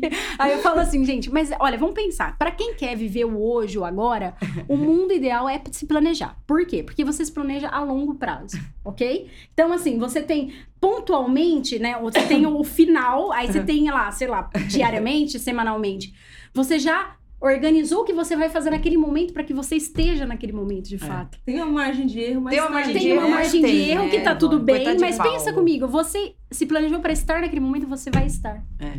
E isso para mim é de fato é, é, viver o momento. É, então não é você deixar as coisas é, acontecerem. É, exatamente. Você sabe que na, na, uma das coisas que eu sempre gostei muito do jornalismo também era a falta de rotina, né? Mas assim, a, a, mesma falta de rotina exige uma organização. Sim. Sim. Porque você tem que ter uma organização para você lidar com o seu dia a dia ali, senão não, não tem jeito, né? E até na, na assessoria de imprensa, principalmente, porque você tem que ter uma organização. que hora que você vai falar, é, que hora você vai falar com o cliente, hoje eu tenho que produzir esse material, eu tenho que entregar até tal hora. Perfeito. E tem que ter uma margem de erro para o é, imprevisto. Exatamente, que porque, também é um planejamento, você é. colocar uma margem de tem, erro para o negócio. Ali que não, certamente vai acontecer alguma coisa que eu não estou pensando e eu tenho que ter um tempo para atender. Ivone, e você? O que você deixaria de mensagem para alguém que queira ingressar na área do jornalismo? Ai, gente, eu sou suspeita, porque assim, eu amo a minha profissão, eu adoro jornalismo. Eu, como eu falei, né, a primeira vez que eu entrei numa redação, assim, sabe? Quando você sente o coração batendo, uhum. assim, toda vez que eu entro numa redação, eu, eu sinto que aquele lugar, assim, Legal. assim, nossa, eu, eu, sei, eu fui muito feliz em reda nas redações. Legal. É um ambiente que eu gosto muito, eu sou apaixonada por impresso. É, mas assim, o que eu falo é que assim, você tem que entender um pouquinho o que é a profissão. Porque a, o jornalismo ele tem muito glamour, né? Sim. Ele isso. é uma profissão que, né, encanta, enche os olhos, enche os né? olhos as pessoas. Então, assim, é, procure entender o que é realmente o jornalismo, além desse glamour. Porque é uma profissão que exige muito, uhum. a gente tem que se dedicar muito, a gente é, dependendo do que você faz, onde você trabalha, você não tem final de semana. Não é só festa. que é o que é, a gente muitas vezes ouve, é só festa. Não é, não só, é só festa. Você tem hora para entrar, mas não tem hora para sair. Né? Exige é, muito estudo, muito comprometimento. Então, a gente, quando não está trabalhando, a gente tem que estar tá lendo, a gente tem que estudar, a gente tá tem ligado, que saber o que está né? Tá acontecendo. Tá acontecendo perfeito. Mas, é, se mesmo assim, né, depois de tudo isso, ah, eu quero fazer jornalismo, eu, é uma profissão. É uma profissão bacana, assim. E Misa, a gente falou de glamour, falou de, é, de tudo isso, essa questão da, da escrita, né, se dedicar. Na área do jornalismo, qual é, a, é que é, como a Ivone falou, tem várias coisas dentro do jornalismo. Uhum. Qual que é a parte do jornalismo que mais te agrada? É, é o, a mão na massa ali mesmo? Sim, é... sim, com certeza. Eu, é, é, é por Misa, exemplo... Misa, mas você tem noção de quantas horas por dia se passa? Ah, eu, assim, eu, eu trabalho home office né? Então, é, eu passei vários anos né, de, de, tá. de, redação tal. Depois que eu migrei para o digital, eu trabalho home office, mas eu tenho aquela disciplina. Tá. Ah, então, eu acordo todo dia, tá. 7h45 eu, eu não acordo e já levanto, tá. eu fico uns 15 minutinhos, é rotina aí. É, 15, é, 7h45 acordo, 8 levanto, faço meu café, cuido dos meus filhos, eu tenho dois filhos lindos, o Nico e o Miron, que são dois poodles, né? Cachorro de piba, né, meu Deus? Tem que ser, tem que ser poodle, não, não adianta. Lindos, amo, é a minha vida, são os meus amores, enfim. Cuido deles, ponho água, ponho comida tal, e depois eu subo e me tranco na minha redação, né? Tá. Que, é, que, é, que é o meu home office hoje. E fico até meio-dia, uma hora, paro, almoço, depois volto. Eu tenho tá. trabalho de domingo a domingo, hum, né? É. Eu posto notícias todos os dias, todos os dias. Se eu não postar uma notícia, eu não respirei. Não, então assim, é, eu não respirei. Então isso assim, é, é isso para mim é vital. É, é, é, o, é o meu alimento, é o que me alimenta o meu dia é isso. E eu, é, Ivone, eu estava uh, nos preparativos da, da festa para os meus 30 anos. Eu falei, gente, eu pensando comigo, eu falei, eu quero uma frase que defina a, o que é o meu jornalismo. Quando eu digo meu jornalismo, é o meu modo, o meu perfil, a minha linha, enfim. E aí eu estava tomando banho e veio exatamente essa frase: meu jornalismo é sinônimo de vocação e paixão. É, é, então, assim, e assim eu, eu coloquei no backdrop que fizeram um backdrop maravilhoso para mim, ficou na porta da entrada, a bicha tamanho é, família. Enfim, mas é, é, exatamente isso. Eu amo, amo. Eu acho que, por exemplo, você é, pediu para que elas dissessem ah, eu, uma mensagem para é. quem quer entrar na área. Eu acho que qualquer área, é. eu não sei se você vai se vocês vão concordar, mas qualquer área, acho que a ferramenta mais importante, até mesmo antes da formação acadêmica, é a vocação. Sim. É. Porque não adianta você fazer a faculdade para uma determinada área e você não ter a vocação, né, para para coisa. No início da minha carreira aqui em Paulínia, eu fui um pouco discriminado, eu era chamada de não diplomado, a bicha não diplomada. Enfim, me incomodava? De forma nenhuma. Porque eu fazia o meu trabalho com amor, com carinho. Exato. Eu fui em busca, eu aprendi, eu busquei, eu perguntava, eu cheguei né, logo lá no início. Eliane, Eliane Pasqualini, é. o que, que é linha fina? É. O que, que é retranca? O que, que é isso? O que, que é aquilo? E eu perguntava e eu ia fazendo. Então, eu fui Você aprendendo na prática e hoje, graças a Deus, eu tenho é, é essa propriedade para poder falar. Agora, já pensei, eu teve uma época que eu pensei em fazer o, a, o jornalismo mesmo, uhum. mas depois eu falei assim, aí eu, a, a nossa diva Glória Maria, ela deu uma entrevista sobre essa questão da desobrigação do, do, do diploma para exercer a profissão tal. E ela deu uma opinião, e dentro dessa opinião, ela falou: olha, eu respeito todo, eu respeito todos os meus amigos que, que, que assim como eu são formados, uhum. eu, eu respeito também os colegas que se formaram na prática, ok? Porque o jornalismo é, antes de tudo, antes da faculdade, vocação.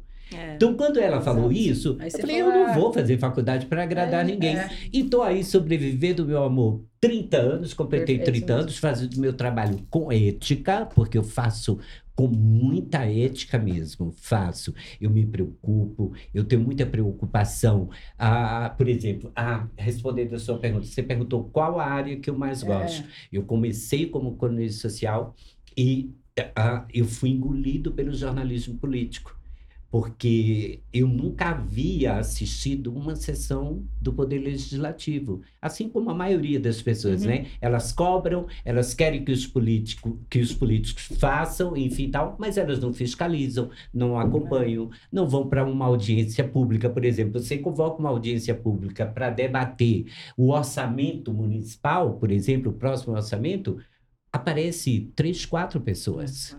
Então você não sabe quanto que vai para a saúde, quanto que vai para a educação, quanto que sobra para investimento, enfim, nada. E eu fui a primeira vez uh, ah, para uma sessão, aí eu vi os discursos na palavra livre e tal. Aí tinham vereadores que falavam absurdos, outros falavam coisas assim, hum. é, sabe, coerentes. E eu escolhi uma, um ruim e outro bom e coloquei. Foi o maior fofé, queria matar bicho na cidade. e a partir daí, é, eu, eu, eu, eu me apaixonei pelo jornalismo político e tô até hoje. Mas eu acho que tem uma coisa que permeia nos três, né? Eu acho que é a paixão. É a paixão. É aquilo é, é. que a gente realmente faz o coração bater é. mais forte. É. Ai, amada, eu amo o que eu faço. Se dissesse assim, ai, vai para Dubai viver com o Sheik. Eu falei, não, deixa não, o Sheik para lá que eu vou eu trabalhar com, com o meu jornalismo. Mas é uma coisa que você trouxe, Miz, é muito legal, essa coisa da disciplina, né? Porque é o que a gente fala, essa questão do home office, pandemia trouxe muito isso. E tinha que ter nessa disciplina, Sim. senão eu tô em casa, mas eu me distraio. É, Né? Eu tinha isso também. O Gabriel brincava comigo, nossa, mas você vai se arrumar pra Ah. trabalhar em casa? Sim. Eu também Maquiava, me arrumava, Tudo porque é um daqui, trabalho. né? Ah, Porque funciona com o restante. É, Quando você é. mentaliza que você tá Dá em home trabalho, office, é. mas você tá no Exato, trabalho, exato. mesmo estando em casa, você se comporta Tudo como está tal, aqui. né? Exatamente. E a disciplina faz muita diferença no dia a dia de pessoa profissional ou pessoal mesmo. É. Eu Hoje é, a gente, a gente tem falado né, nessa questão da. A gente trouxe essa questão dessas transformações digitais, inovação e tudo mais. É, no mercado imobiliário, a gente vê que está nesse momento ainda de, de trazer essas inovações e tudo mais. É, você consegue ver alguma, trazer alguma evidência dessas inovações para o mercado, para o seu trabalho, para a área, porque marketing é uma área que está sempre, né? Você tem que estar sempre ligado no que está acontecendo, você tem que estar antenado não só em na parte técnica, né, que a gente fala que é muito importante também, né, que ela, ela vai trazer a base para muitas tomadas de decisões. É, essa coisa da inovação também é um desafio, né, na, na área. Eu acredito que é, inovação, acho que a gente já teve até esse bate-papo e é, legal. A inovação, ela tá em várias de várias formas, né? A gente fala muito da inovação digital, né? Que vem acontecendo há bastante tempo, algum, algum tempo já, agora cada vez mais forte. Mas algo que as pessoas criaram um, um, um negócio muito grande. Ah, inovação é um negócio high-tech que vai ser É. legal. Não, muitas vezes é, você não precisa reinventar Tá a dia a roda, dia, tá no é, seu né? dia a dia. Então a gente trabalha muito isso, porque depende, tudo depende do seu público-alvo, de novo, né? Sim. Então, assim, se É. você tá com um público que realmente consome aquela inovação high-tech, vamos dizer assim, algo mais é, pro digital, algo diferencial, você vai ter que se desenvolver em cima daquilo, principalmente o marketing, vai buscar parceiros para se desenvolver, para trazer para aquele mercado. Quando a gente olha para o nosso, quanta coisa de inovação a gente trouxe lá para a construtora que não necessariamente tem a ver com high-tech. Às vezes você olha para um processo que já acontece e você olha de novo e olha de novo e fala: não, o gargalo tá aqui, vamos fazer diferente. Ou, é, não, ou sim, talvez é um ponto, a sala de imersão. Tá, você isso compra um lote, como que você vai. Eu preciso. A gente pre- precisou criar essa esfera para trazer essa verdade do nosso produto para esse mercado. Mas eu, eu sempre vou falar que inovação ela transcende toda a parte tecnologia, digital, tecnologia. A inovação às vezes está no seu dia a dia e você pode trazer aquilo. Tá num processo, tá na forma que você é, Otimiza, divulga, é, otimiza, muitas vezes otimiza formas, recursos. Então, é, o marketing ele precisa realmente estar sempre muito ligado. A gente É. sempre tá. é, no É. entanto, que a gente brinca lá É. na parte de desenvolvimento de produto, tá, esse aqui já foi, o que a gente vai trazer de novo? Próximo. É, nessa. O próximo, qual que- o que, que é. E aí, quando a gente olha, principalmente dependendo do seu mercado, é, ele leva um tempo. Uns são mais rápidos, mas no nosso caso, às vezes o que a gente pensou que era inovação. É. Agora, quando ele lançou, já nem é mais tão inovação. Então você já tem que se adaptar para aquele novo É universo. como, é como, por exemplo, me É. permita uma parte, é como a notícia É, digital. Né? Na, na, na imprensa escrita, a gente corria atrás do furo, né? Então, Olha se dava é. furo, era legal. Aham. Na digital, não. É. Se você não soltar a notícia naquele momento, Olha lá. 10 É. minutos depois Pô, ela já é velha. Olha isso. né? É, e a gente fala muito é, nesse sentido de ser rápido, né? De, de entender, é, mas a gente busca muitas plataformas e estudos sobre tendências de muitos A anos para frente. Daí a gente vai, estuda, estuda, estuda e traz para cá. Uhum. Porque quando a gente vai lançar, lá naquele momento vai ser a novidade, vai ser a tendência. Só Tá. que a gente já estudou antes, então tem toda essa É. preocupação. Nossa, vocês preveem o futuro, é isso? Sim, A gente, com muitas A gente vai- ajudas, a gente vai buscando ajuda não, de Nossa. pesquisas. Vão buscando bandinar, Mãe né? de nada, o que, que vão fazer, tamanho das famílias, o que, que eles vão valorizar. É, e a gente tenta trazer para o presente, porque a gente tem que projetar agora, para quando for lançar o produto, Está tá atual. hype, tá no hype do Tá, negócio. entendi. E É um hoje é, quando a gente fala de criatividade, vocês também, por quê? A gente tem que estar sempre com a cabeça, tipo, ativa para escrever bem, para ter os Sim. adjetivos vocabulário e blá blá blá. Vamos falar um pouco de vida pessoal, né? Porque não só de trabalho vivemos. Sim. Como que você administra seu tempo com trabalho, carreira? Vejo que 5 horas da manhã tá na academia, Ai, gente, cara. Ela volta ao planejamento. Ai, volta meu o Deus. planejamento. Mas é assim, é, eu sou o tipo de pessoa que cada um é um, né? É. É, há quem viva no VUC e tá tudo bem, É. e ali é, é a É o vida, né? é. Eu brinco, a Bru, ela tá sempre. Eu, eu sou uma pessoa que eu, eu preciso desligar, né? Então, enquanto eu, eu, eu É me legal. encaixei dentro do, de fazer exercício físico, por exemplo, de manhã. Porque eu sabia que à noite eu não funciona direito. E à noite, às vezes, não dá. Porque a É. gente acaba é, ficando até mais tarde no trabalho e tal. Então, eu entendi que de manhã faz sentido pra mim.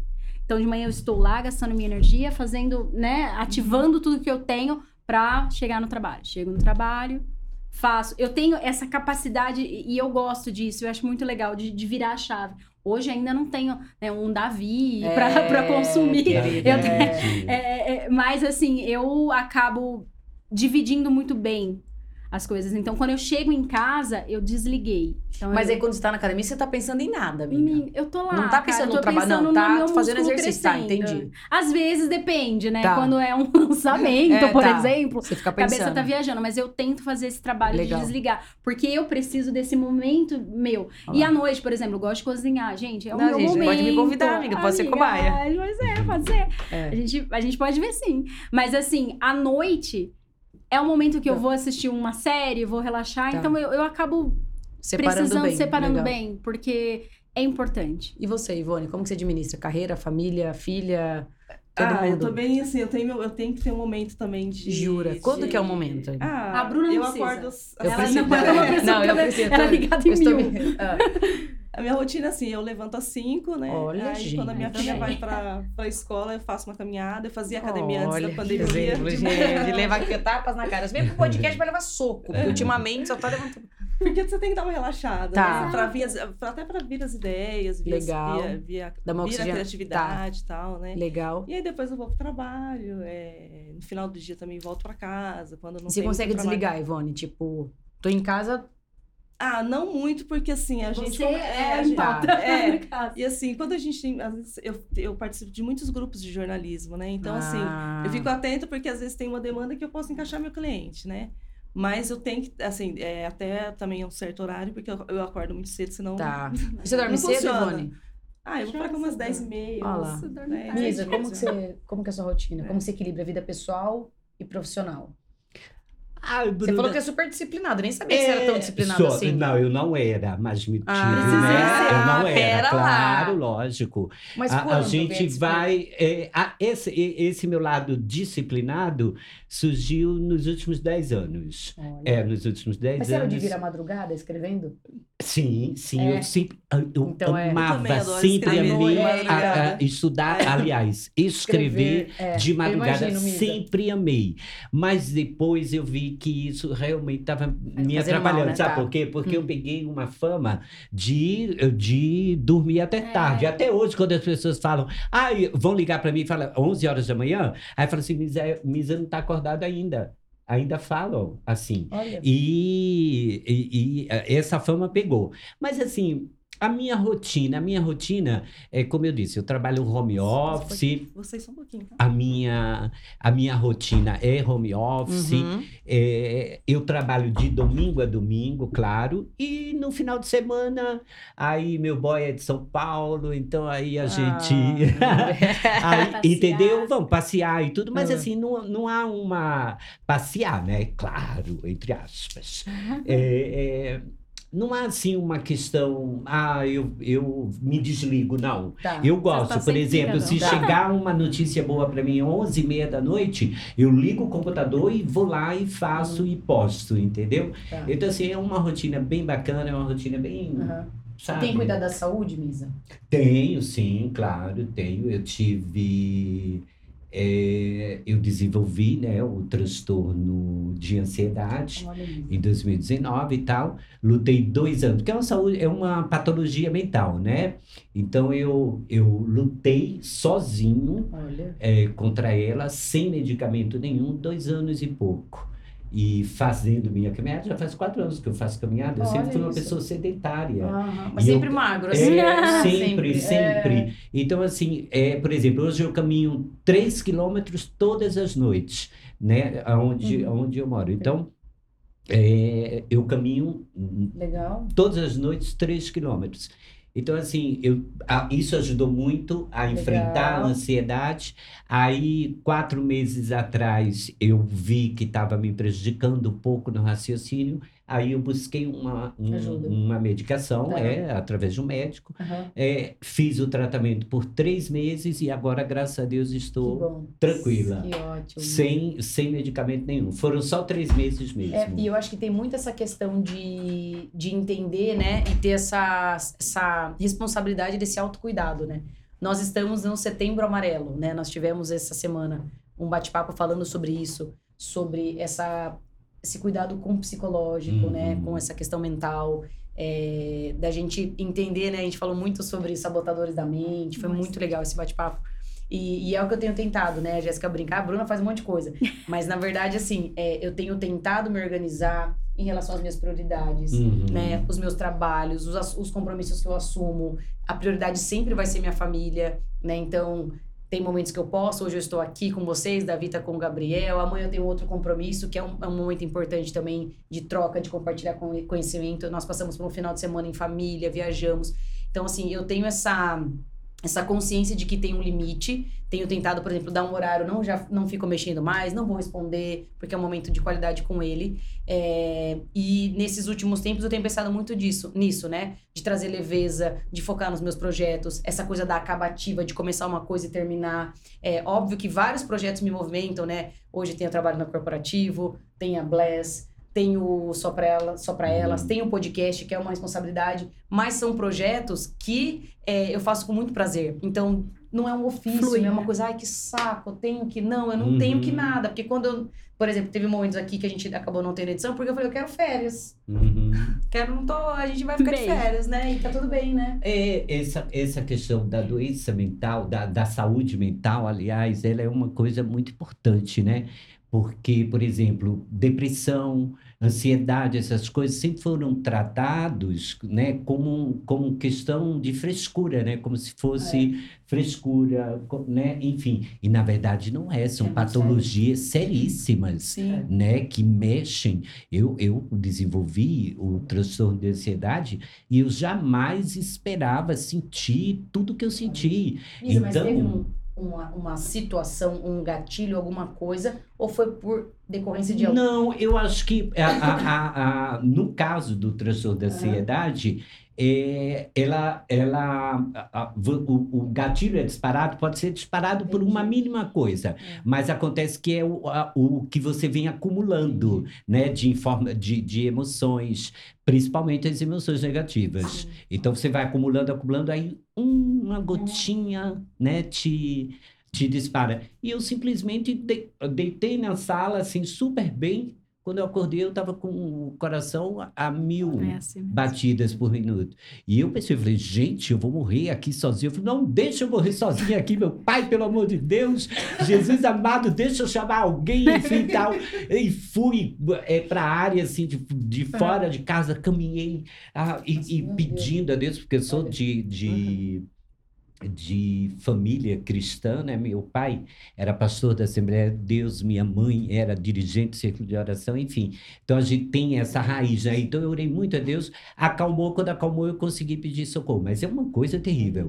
E o pior, ah, que é, isso é o que é mais assustador. Quando você chega no hospital, quando eu cheguei aqui no hospital, né? é, a pressão 12 por 8. É, a saturação perfeita, os sinais vitais perfeitos, e a bicha pensando que estava infartando, AVCzando, tudo. Era todos os sentimentos que a bicha estava sentindo. Eu falei, gente do céu. E não é, tá tudo aqui. Mas é, e é aquilo, né, é. o que você falou. Gente, o equilíbrio, a falta é. desse equilíbrio nesse, é. nesse momento que e acabou aí eu conversei rapidinho, eu conversei com uma psicóloga, eu falei, mas escuta, eu nunca tive esse tipo de coisa, o que que aconteceu? Ela falou, não, qual foi a, a, a, as últimas experiências. Eu falei, misericórdia, as últimas experiências da minha vida foram traumáticas, né? Mas e é aí... muita informação também hoje, né? Que a gente vai acumulando, é, eu não sei, eu acho que vai acumulando um monte. Mas é terrível, é terrível. É. Olha, gente, vocês é, que estão nos assistindo, tomem muita, mas muito cuidado com a saúde mental, né? É, não subestimar, né? Não subestimar, não, não subestimar. É, é. não achem que depressão é, frescura. Aliás, falando rapidíssimo, uma das linhas de investigação para a morte da, da, da transexual, a Daniele, seria suicídio, porque ela estava tratando, Olha seria, tá? Eu não estou afirmando ah. que é, porque isso cabe à polícia Sim. investigar e dizer, né, realmente. Mas que ela estava tratando uma depressão aguda. O, o pai, quando foi fazer o reconhecimento, a, a, afirmou.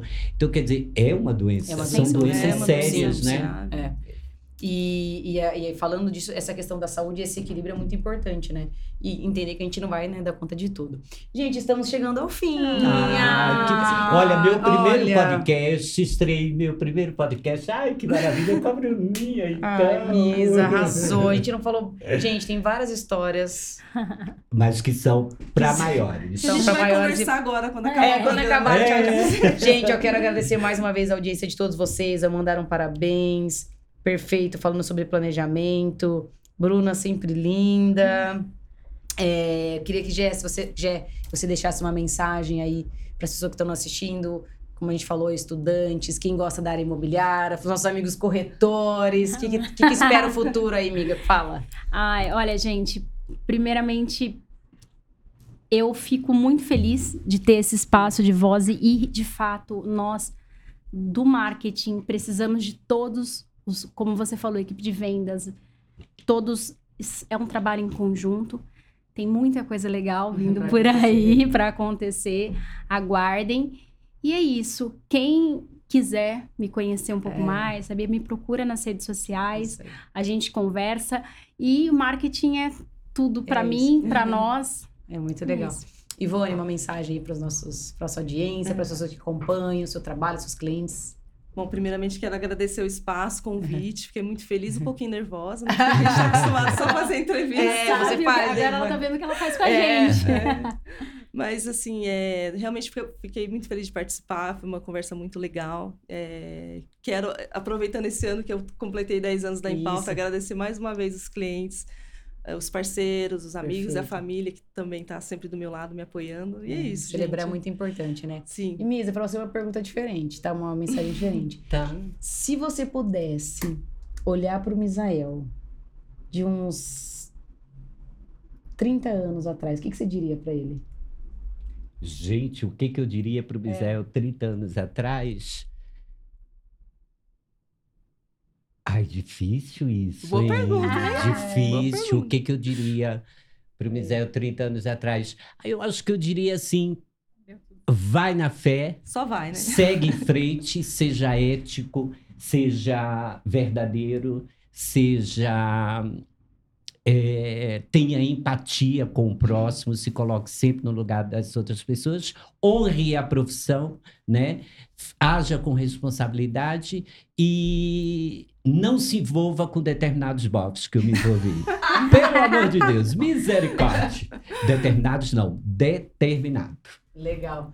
E Miss, eu acho que é, você traz muito essa coisa da irreverência, foi como a gente falou, que você desperta muito essa questão da alegria. Tem, obviamente, esse lado profissional, mas sempre tem essa questão da alegria, do despertar. Então, quero mais uma vez agradecer vocês por terem aceito Obrigado, o meu convite. É, nós, nós poderíamos ficar aqui horas falando é de várias coisas.